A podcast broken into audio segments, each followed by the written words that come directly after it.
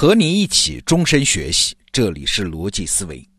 昨天晚上，也就是二零一九年的四月二十三号，世界读书日，我们在北京办了一场春季知识发布会，发布了得到 APP 的最新电子书产品。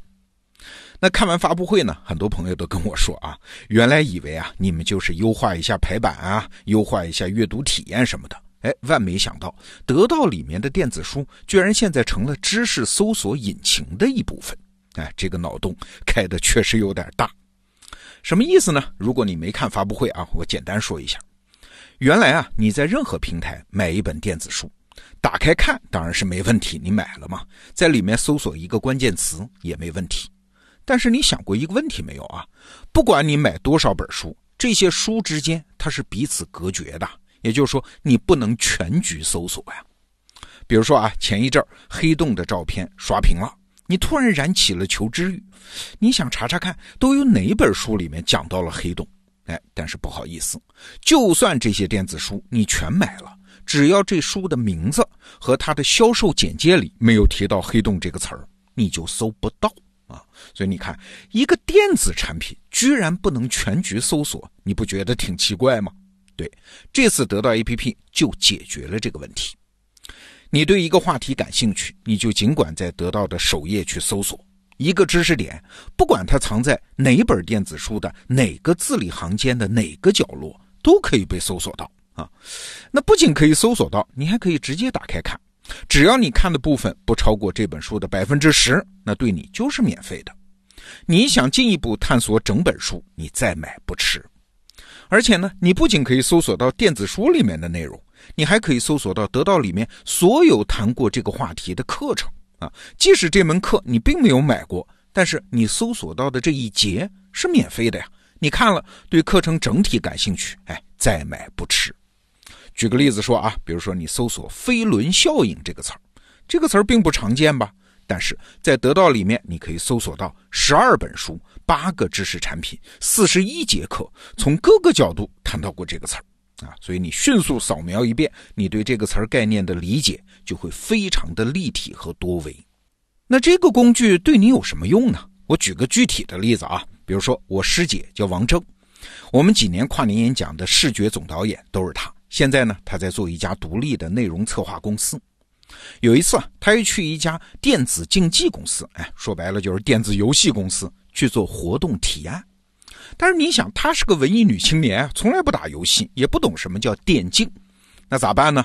她就来到咱们得到 APP，搜了一下“电竞”这个词儿，就这样，瞬间她得到了四十六本书和三十节课，免费啊！迅速扫描一遍里面的相关段落，她对这个完全陌生的领域就获得了很多维度、多学科的了解。哦，他知道了，原来电子竞技这件事儿，它不只是玩游戏啊，还有那么多人从经济学、社会学、产业发展、艺术各个角度阐释过它。那王峥在得到里面用一天的功夫，当然也买了几本电子书啊，就建立了对电子竞技全方位的基本了解。那然后怎么样？然后当然他就顺利的通过了在甲方那儿的提案。这样的事儿啊，在我们得到 APP 里天天都在发生。如果你是一个要写论文的学生，一个想要写提案的职场人，哎，或者你只是临时起意想要了解个什么知识，得到 APP 居然会成为一个好用的知识搜索工具，而且很多情况下都是免费的。所以啊，如果以后你在得到里面买电子书，它会加起来成为你的一个私人的知识云，你可以终身携带它，搜索它。比对它，建立知识和知识之间的连接啊，所以呢，我们才有底气开这次发布会，邀请你今后买电子书只在得到 APP，把得到当成你的知识资产的管家。那说实话啊，我们对这次创新还是很自豪的，不是因为它现状有多好，而是我们通过这次创新呢，让全市场看到了我们构想的未来知识服务的样子。我们现在做到的其实还只是一个起点。未来的知识搜索引擎啊，可能有三个方面和我们现在用到的不太一样。那第一个不一样呢？知识搜索你需要的不是海量的结果，反正也看不过来。你需要的是精准的结果，你希望搜索到的内容，它应该是由负责任的人生产的吧？是经过负责任的机构严格筛选的吧？是不会浪费你时间的内容吧？哎，但是现在的搜索工具是什么样的？你心里清楚。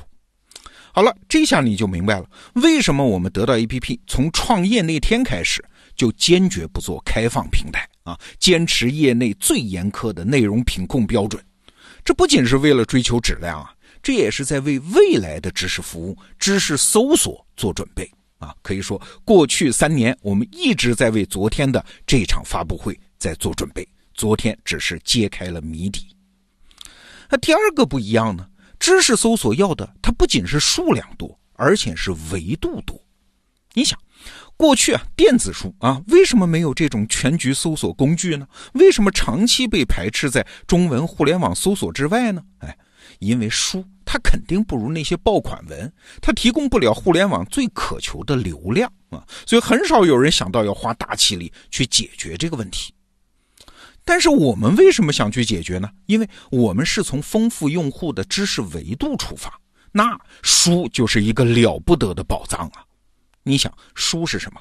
那些好书是最浓缩的、最郑重其事的被书写出来，被出版机构信用背书过，被市场严格筛选过的知识产品啊！好书它承载了人类关于可信知识的最大共识。那长期思考问题的人都知道啊，要想让自己的认知能力突飞猛进，那个瞬间是啥？不是因为你搜集了多少信息，而是你突然意识到了一个此前从来没有想过的维度。人的创新能力突然被点燃，不是因为你记住了多少知识，而是因为这些知识和知识之间突然产生了化学反应啊！所以多一个维度，就多了无数种创新的可能。所以这下你也明白了，为什么我们对电子书这事儿这么重视啊？还有为什么我们要做各种主题的优质课程啊？比如说我们前一阵上线的密码学这样的小众课程，还有我们最近上线的政治学、天文学、医学的通识课程。那这些课程在销售上不会有什么奇迹啊，因为太小众了嘛。但是对于用户的全局搜索来说，和那些优质的电子书一样。它是在帮用户丰富一个知识的维度啊，这种维度的丰富，长期积累下去的价值，那就非常非常大了。好了，理解了维度的重要性啊，下面我们就可以说未来知识服务的第三个不一样啊。这个虽然是远景，需要一点想象力，但是看了我们昨天的发布会，你就知道这个远景是近在眼前的啦。你想啊，现在我们搜索一个知识。不管我们搜索到多少内容，知识还是在你的对面啊，它是客体，你是主体啊，你需要主动的去记忆和理解，建立知识和知识的关联，它才能是你的知识啊。所以学习在现在还是一件很艰难的事。但是呢，如果我们不断的丰富知识的维度，主动建立起它们之间的关联，再辅助于那些全新的技术啊，像什么人工智能啊、知识图谱啊、虚拟现实啊这样的工具。那总有一天积累出来会发生什么？会发生啊！学习这件事儿会变成一件主观视角的事儿。什么意思啊？我来举个例子，比如说未来有一天，当所有我刚才描述的技术条件都具备的时候啊，有一天你突然心血来潮，我想了解一下苏东坡这个人，那你这个时候就不只是啊找一本书读苏东坡的传记或者是文集。